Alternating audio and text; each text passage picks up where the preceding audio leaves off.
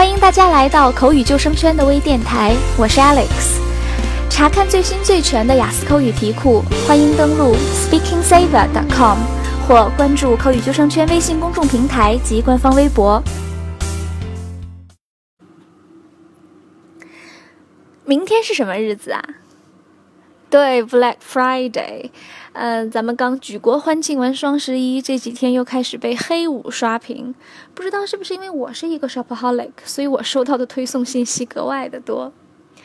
嗯，相信有很多人有这样的疑问：黑色星期五不是不吉利的意思吗？对，没错，Friday the thirteenth, also known as Black Friday, is considered an unlucky day in Western superstition。如果星期五赶上了十三号，那么在西方的迷信当中啊，就是黑色星期五，不吉利的一天。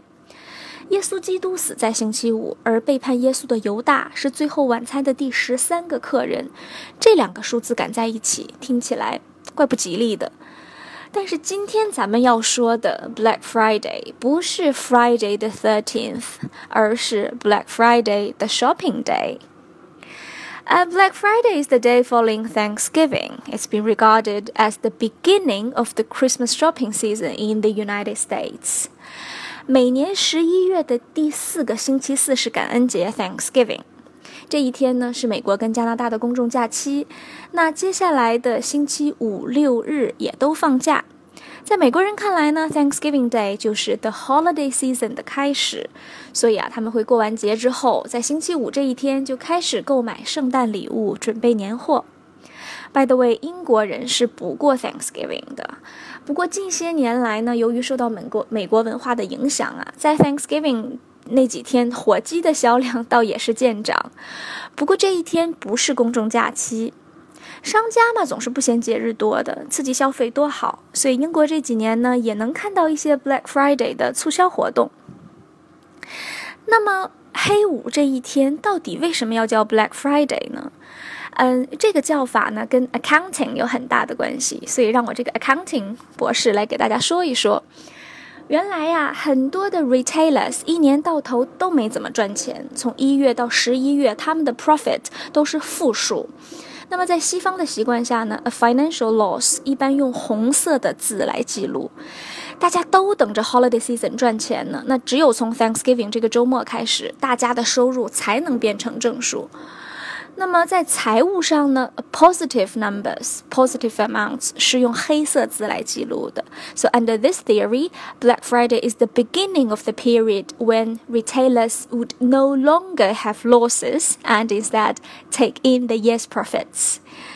OK，呃，当然呢，也有 每个季度都在赚钱的 retailers，对他们来说，Black Friday 也往往是一年当中销售最高的一天，所以账面肯定也是黑色墨水了。那么对于这样的一个解释，大家都非常乐意去接受它。那么美国人的购买力怎么样呢？嗯，在去年的 Black Friday weekend，也就是这四天之内啊，美国人民花了呃 approximately fifty one billion US dollars，也就是差不多三千两百五十亿人民币。这个数字可是十分惊人呢，感觉全美国人都把钱攒到这一天来花了。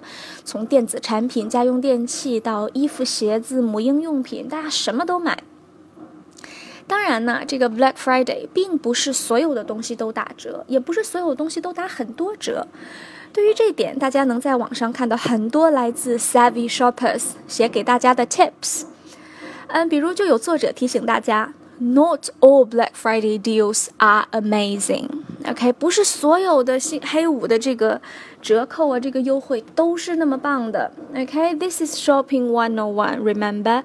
Retailers are in business to make a buck, and they cannot do that if they lose money or even make too small a profit on every deal. Some deals are great, but others are fillers. And the great ones are there to lure you into buying more stuff, ideally at a healthy markup. So do your research and uncover the truth about those rock bottom prices before you buy. 他说到啊，这个 小白都应该知道哈，商家是要赚钱的。那这种呃亏本的买卖是没有人会做的，是不是？并不是所有的黑五优惠都真的非常的优惠，大家要提前做好研究，多选这些真实的折扣力度大的商品。那还有人提醒大家了，give preference to big ticket items as you save more on those.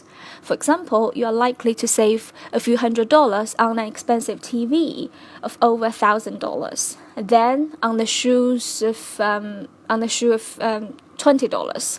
Well, both may be available at very good prices, but may be on two different stores.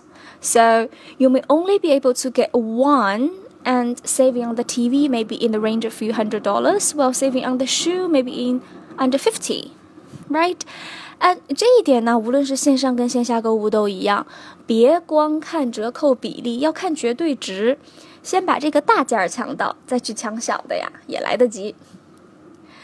那还有很多果粉啊，有提醒大家，黑五这一天要买苹果的产品。不要去苹果专卖店。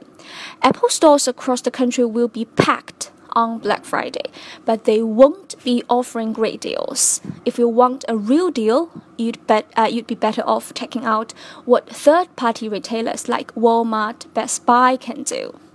OK，咱们都知道啊，这个苹果它并不想把自己包装成一个就是 折经常打折的这样的一个品牌，对吧？Apple doesn't want to be known as a brand for discounts，所以想要找优惠的话，应该要去像沃尔玛呀、像这个 Target、像 Best Buy 这样的零售商。OK。嗯，对于咱们中国人来说，线下的黑五气氛咱们是感受不到了。有什么想买的，可以去网店凑凑热闹，像 Amazon.com，还有各类的 department stores，还有各类的这样的品牌的网店，哈，都会有不同程度的优惠。感兴趣的同学们可以去感受一下美的的双十一。哦，对了，咱们雅思口语考试当中啊，有一道题是 Describe a festival that's important in your country。在视频课中啊，我们讲的其中一个素材就是双十一 （Singles Day），这是不是比说春节有趣多了呢？感兴趣的同学不妨去口语救生圈的官网看看吧。OK，那我们今天的课就到这边，Happy Shopping！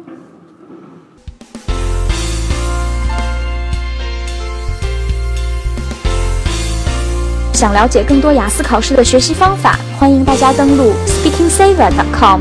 或者关注口语救生圈的微信公众平台及官方微博。